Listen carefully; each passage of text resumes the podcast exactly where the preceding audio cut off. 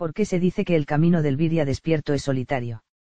Se ha hablado mucho de esa condición en el Viria, mas tal condición de soledad, responde al proceso en el cual el Viria, mediante el llamado de su propio espíritu, ha comenzado a darse cuenta de que la realidad a la que creía pertenecer es una ilusión, proceso que le ha ido aislando del mundo para encontrarse a sí mismo, pero que en realidad no es un proceso solitario, pues aunque éste comienza por la búsqueda de la autorreferencia, no conlleva una soledad como tal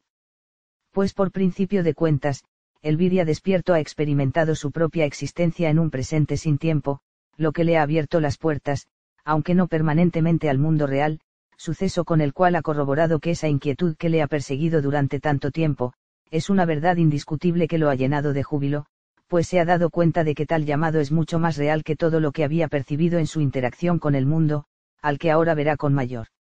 indiferencia, aumentando así su hostilidad esencial.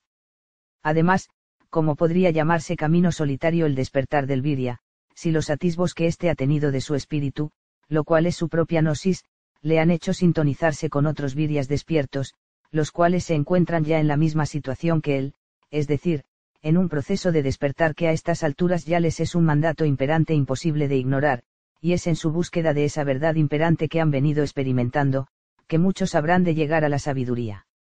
Hiperbórea, y que a pesar de las tergiversaciones en sus textos de las cuales ha sido víctima, es la búsqueda de los vidias despiertos la que realizada con el espíritu tomando el timón, y no las congregaciones culturales masivas con fines supuestamente gnósticos, la que habrá de dar los resultados deseados, tal sincronía es nombrada en la sabiduría hiperbórea como aura catena, término que representa precisamente la sincronización esotérica atemporal, mediante la cual los virias en proceso de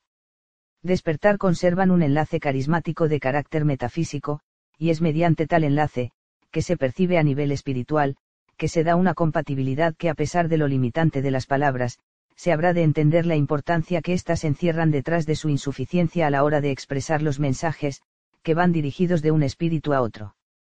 Tal comunicación les habrá de ir orientando y empoderando, despertando en ellos el propio anhelo de su inmortalidad. Este enlace sincronístico, al llevarse a cabo entre un viria con espíritu despierto y otro en la misma situación, aunque sucede como hemos dicho, mediante enlaces culturales, es decir, palabras, da como resultado un empoderamiento mutuo, lo cual es verdadera interacción pues el enlace aunque dado en el mundo de ilusión es una manifestación espiritual genuina.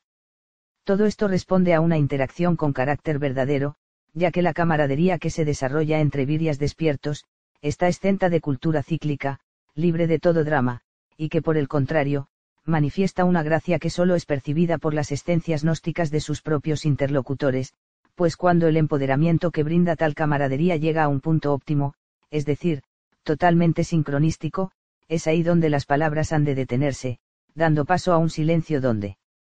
el honor es casi palpable. Puede hablarse entonces de un enlace directo entre espíritus, donde el viria nota por un instante el presente eterno, es decir, nota lo inconmensurable de la realidad verdadera. Y si el camino del Viria lo ha llevado a tales niveles de percepción superior, el término solitario, solo habrá de ser percibido por quienes le observan desde el mundo de ilusión, pues en tal mundo, la ilusión se extiende a cada aspecto de éste, es decir, los sujetos que notan la soledad de un Viria despierto, lo califican de esa manera en relación con la interacción que ellos mismos creen experimentar entre sí, mas tal interacción al ser producto del accionar del alma, es llevada a cabo por su sistema de comunicación unidireccional opacado desde su origen por la percepción limitada a un rango arquetípico, y comandado por un conjunto de yoes que pugnan por tomar el control de esa supuesta existencia. Todo ello resulta en una encasillante realidad en la que los espíritus inmersos en cada microcosmos, son incapaces de expresarse, y mucho menos interactuar entre sí, pues están sujetos a los caprichos que les dictan los deseos de las almas a las que están encadenados, y no se le puede llamar a eso compañía, porque las almas solo interactúan bajo los influjos que su propia percepción les brinda, actúan por inercia, en un torrente de deseos irrefrenables justificados por la ignorancia de su percepción limitada, los cuales al no estar basados en manifestaciones espirituales, carecen de verdad, por ello, de la interacción de la sociedad álmica, solo se puede decir que es una locura dada por válida por su misma perturbación.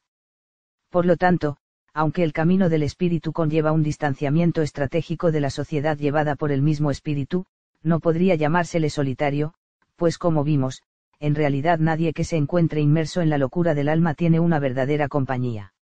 Mejor sería decir, que el camino del espíritu es el que busca la verdadera compañía, pues el hecho de encontrarse a sí mismo, y más allá aún, es ubicarse en el propio espíritu, el cual, en su punto tau, es decir, en su orientación total, experimentará en sinergia las demás miradas gnósticas espirituales orientadas hacia el fuego fatuo de la gnosis eterna e inefable, lo cual es verdadera existencia, por lo tanto superior al concepto compañía.